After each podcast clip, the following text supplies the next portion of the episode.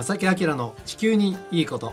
皆さんこんにちは正木明です。小木恵美子です。今日は2月13日午後1時を回りました、えー、明日2月14日がバレンタインデーとね、ね。えー、いう日ですね。はい、はい、あまり最近はもう そうですか？はい。えもういっぱい届いてるんじゃないですか？あいえいえもうそれはもう独身時代で終わってますので、ね、そうですか。えー、あの最近はなんかもうとりあえず、えー、あのお渡しするのはねもう今年でやめますとかね。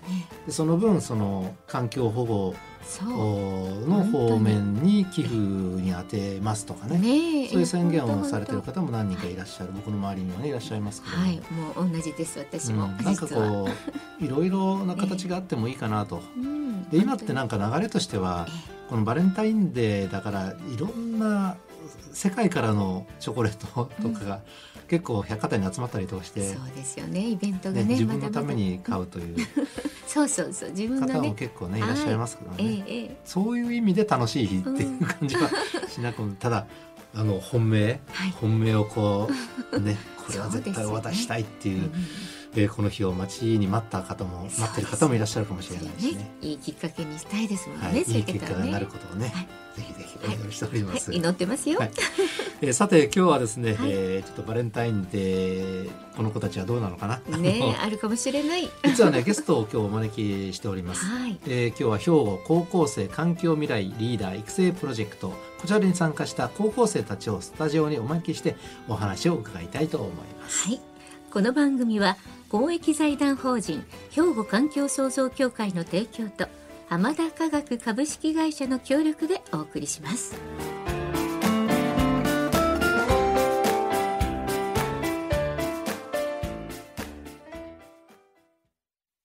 兵庫環境創造協会2050年脱炭素社会の実現に向け兵庫カーボンニュートラルセンターとして環境と調和した未来を目指し脱炭素化への取り組みや自然環境の保全再生など皆様と共に進めています。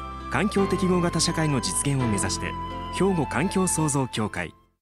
お父さん何してるん？え店で使ってた揚げ油捨ててるけど。もったいな。油ってリサイクルしてハンドソープにできるねんで。油がハンドソープに？浜田科学ってとこに頼んで回収に来てもらい？SDGs や。使用済みの天ぷら油をリサイクルで再び資源に浜田と俳優のリサイクル。兵庫高校生環境未来プロジェクト。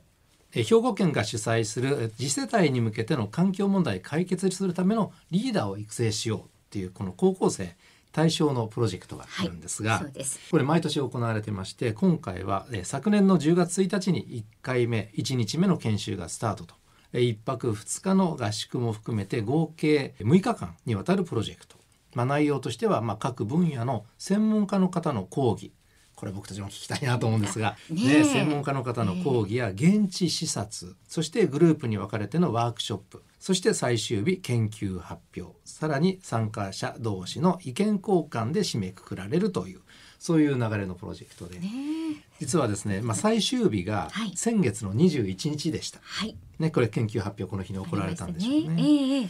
ねえーで今回はですね、えー、この発表会を終えた高校生の皆さんになんとスタジオにお越しいただきましてそうなんですよ。はいい。ろいろお話を伺おうかなと、はい、高校生の皆さんお越しいただいております。はい皆さんこんにちは。こんにちは。よろしくお願いします。よろしくお願いします。スタジオがパッと明るくなりますね。ね。空気がね。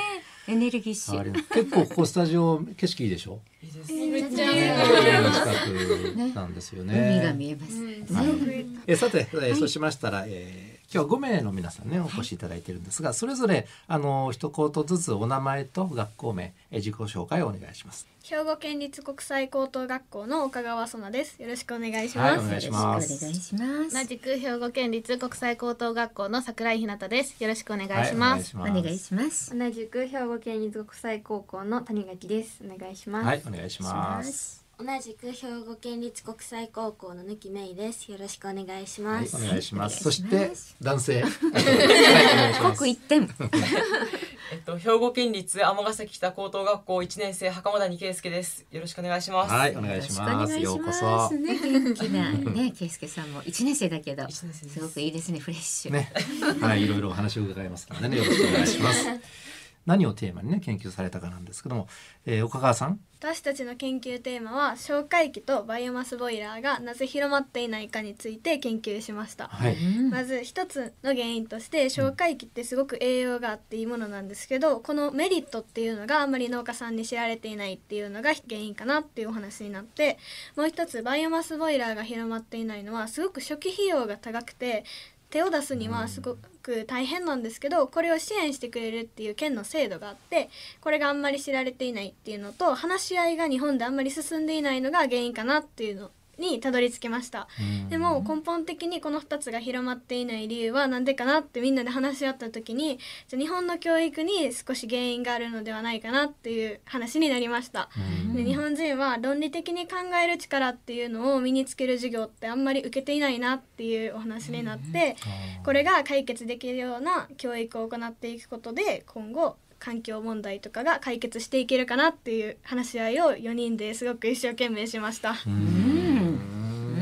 であの手元の資料によりますと、ね皆さんのねその研究テーマを言葉にすると「What else do we have to do?」環境を守るために教育を変えるって書いてますが、ということなんですね。ええ え。思いがあります。ーではあの刻一点高間谷さん、はい、今回取り組んだテーマについてお話しいただけますか？はい、里山が手入れがされてなくてボロボロなんですよ。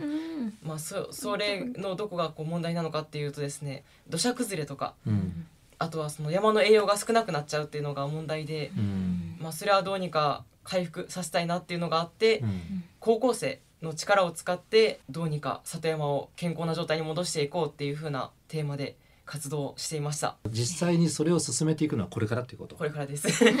そうか、それは絶対、ね、進めていくべきだと思うし、ね、あの。このプロジェクトに参加してみてね実際いかがでしたでしょうかね。桜井さん？私自身その自分の興味が偏っていることもあってあまり環境に興味がなかったんですけど、うん。自分の視野を広げたいなと思って参加して自分が暮らしている中では知り得なかったことを、うん。その合宿とかも通して知ることができたしそれについて自分たちが調べて自分たちの言葉で発表するっていう経験が集めたことはとても貴重な経験だったなと思ってうん。それを将来に生かせたらとてもいいなと思いました。いい経験されてると思います、さて後半はですね皆さんにその地球環境に関する思い実際のあの授業ではどんなことをされているのか、などについてのお話を伺いたいと思います、正木明の地球にいいこと。えー今日は兵庫高校生環境未来プロジェクト。こちらに参加、えーされました高校生たちにスタジオに、ね、お招きしましていろいろとお話を伺っていますが、はい。実際皆さんのねあの学校ではどうなのかということをちょっとお話伺いたいなと思うんですが、えー兵庫県立国際高等学校2年生の谷垣さん、えー、と学校ではどんな授業があるんですか？私たち国際高校ではうん。CCC という授業で SDGs の目標をどうしたら私たち高校生が目標を解決できるのかなっていうのを取り組みましたね。でもこれは私たちが1年生の頃にやったものではい。で今は時事英語という授業ではい。日本の環境問題うとん。海外の環境問題について話し合ったりデータを集めたりしてます。うー。んえっとそれはカリキュラムとしてななんていう名前なの？そのだ社会とか物理とかあるじゃない？えー。ー。えー。私たちの学校がはい。単位制の学校で、と選択ができて、はい。国立文系と私立文系でちょっと違うんですけど、その中にこう時事英語っていう英語の時間があって、うん。そこでそういうトピックを扱う。うん、どちらかというとインターナショナルなことをどんどん取り入れているということですね。国際高等学校、はい。そうですね県立えー。さてそしたら兵庫県立尼崎北高校お高校はい。の袴谷さんの学校ではどうですか？環境に関する授業とかあるの？あ実はあの僕の学校には環境類型っていうのがありまして、環境類型はい。ね、あの僕自身もその環境類型に入ってるんですけれども、はい。そのまあそのおかげか結構グローカルダムグローカルダム？雨水をはい。溜める貯水槽うんみたいなのがこう体育館の下下にあるらしいん。ですよ。はとかなんかこうソーラーパネルとか、うんそその他結構環境に配慮したことをしてるんですけどななんでしたっけあの環境にこう配慮した学校のうん。エコスクール。あいやそうなんかそうなんか確かそうそんな感じのやつが環境面ではちょくちょくこう授業の間でも先生が口に出す言葉うん。であこれ環境問題についてやみたいなのが結構あったり、なかなかそのテレビとかラジオのニュースでもね環境問題の話でそうそう出てこなくて今地球はどうなってんだってちょっと調べようと思ったらやっぱり僕はインターネットでね海外のもう英文のね全然わかんない訳さなきゃ大変みたいなのでよく情報を得るんですが皆さんはそういう情報っていうのはどのようにえ得ていらっしゃるんでしょうか？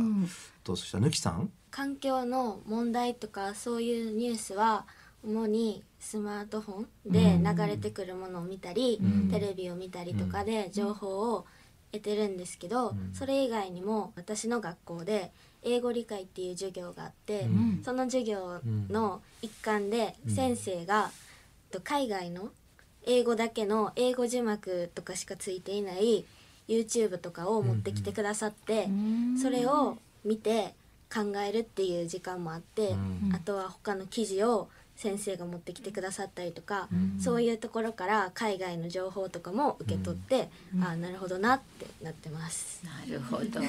ねやっぱり SNS を中心にね、日本で少ないからそういう情報ということですね。ね。さてであとせっかくこんな あのねあの、お越しいただいてるので、ね。えー、今の高校生の皆さんって何に一番興味を持っているのか、お伺いしてもいいかな？じゃあ岡川さん何私は今回の研究テーマにしたようにやっぱり教育っていうのにすごく興味があって結構今教師の人数が足りてないし、うん、その残業手当だったりとか休日手当とかが出ないっていうのが問題になっててそれをこう改善しようっていう動きがあるっていうのを知ってそれがすごく自分は今気になってて、うん、なんかこれからそれが変わっていったとしても、うん、公務員だから。予算の幅が決まってるし、うん、それを増やすにはどうやってやっていくんだろうとか、うん、っていうことにすごく私は興味があります。素晴らしいです。えっと桜井さんは？えっと、私はこの今回の環境の中で教育に趣を置いてる方と出会って、うん、でその方がなんかやっぱ日本って正直英語がちょっと遅れてるじゃないですか。でそうなった時にそのグローバル化が進む中国際化が進む中で英語が喋れないから海外の企業と手を組むことができないからその、みんなが英語を喋れないことはやっぱ問題になってくると思うっていうのがあのあってでその時にそのやっぱりその学校の教育だけではその自分が国際化とかいう自分は国際化に行ってるから、まあそのインターナショナルな感じのことに興味があるけど、うん、自分が違う環境で生まれてその国際化に行かなかったら多分そんな海外のこととか興味なかったと思うし、うん、その自分も英語大事とか思って勉強しないと思うので。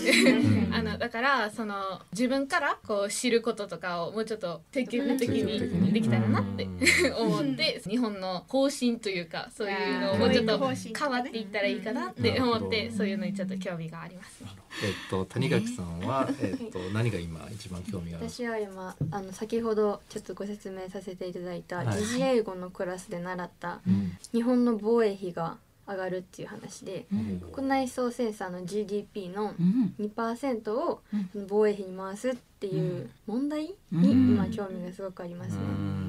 でそれどうやって上げるかって言ったらあのもちろん増税とかタバコ税を上げるっていうのもあるんですけど、はい、あの今教育とかに回されてるお金を、うん、その防衛費に回すかもしれないっていうのを知って。うん。うんただでさえ、まあ、少子高齢化で子どもの数が少ないのに、はい、大事な子どもにお金をかけずにどうするんだろうなっていうのに興味がありますね。うんなんだろうな。僕たちが皆さんもそうだけど見てる方向を向いてくれてないんですよね、うん、日本ってね。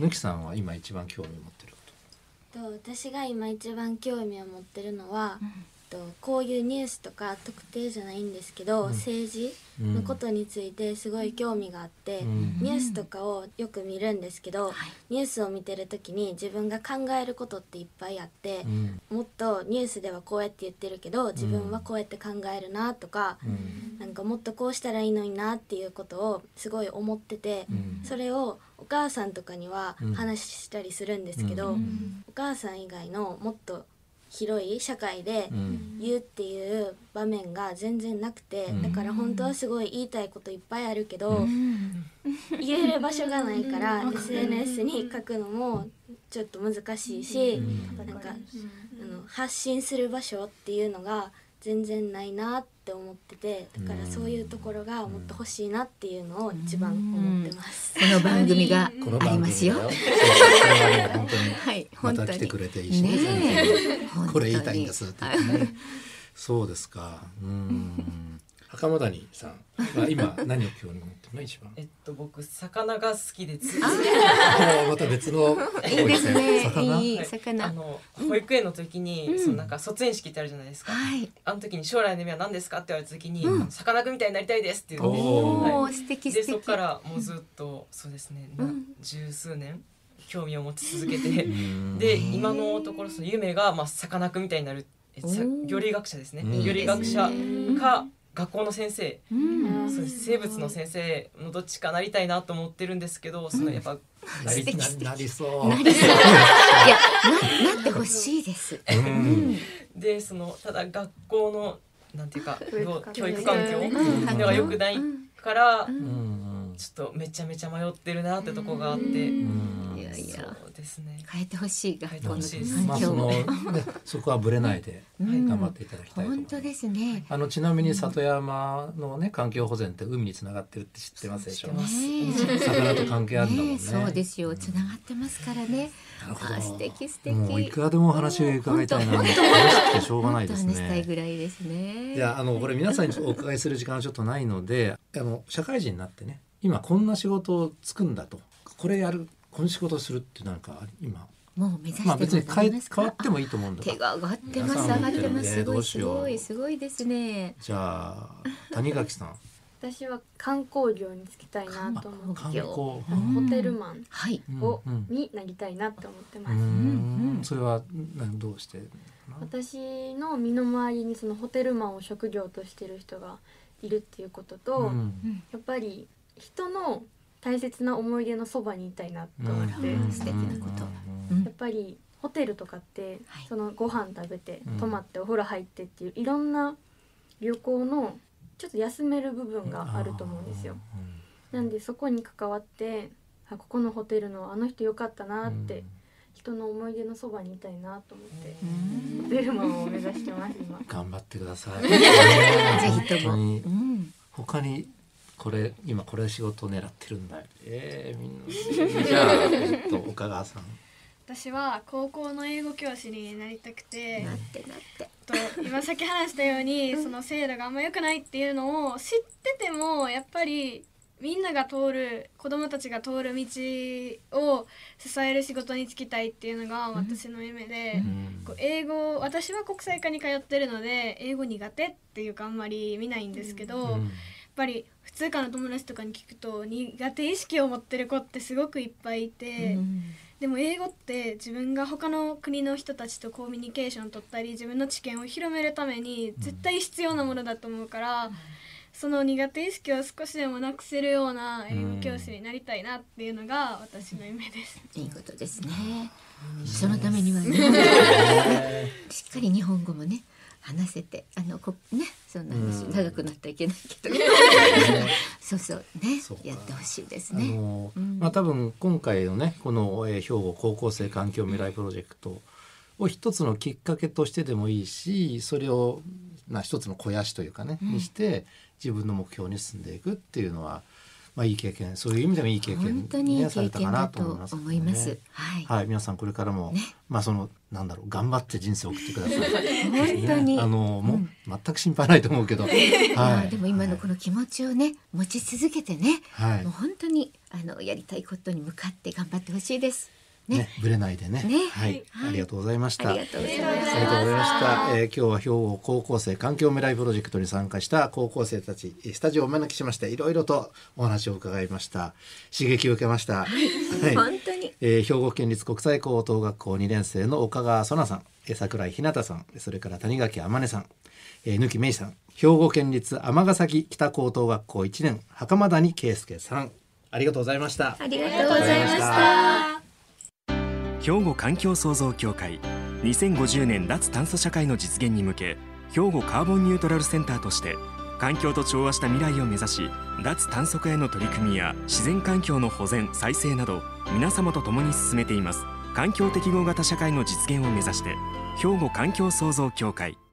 お父さん何してるん？え店で使ってた揚げ油捨ててるけど。もったいな油ってリサイクルしてハンドソープにできるねんで。油がハンドソープに？浜田科学ってとこに頼んで回収に来てもらい SDGs や。使用済みの天ぷら油をリサイクルで再び資源に。浜田と俳優のリサイクル。さてこの番組では皆さんからですねお便りお待ちしております。はい。ご意見。ご意見もどしどし、えー、ご質問などなどですね、ね、はい。もうぜひ皆様からのお便りお待ちしています。お待ちしております。おはがきお便りの場合は郵便番号六五零の八五八零。ラジオ関西正木明の地球にいいこと。ファックスでは零七八三六一の零零零五メールではまさきアットマーク jocr ドット jp こちらまでお寄せください。お待ちしています。お待ちしております。ということで正木明の地球にいいことは今日はこの辺でお別れいたします。ご案内は正木明と。小木野恵美子でした。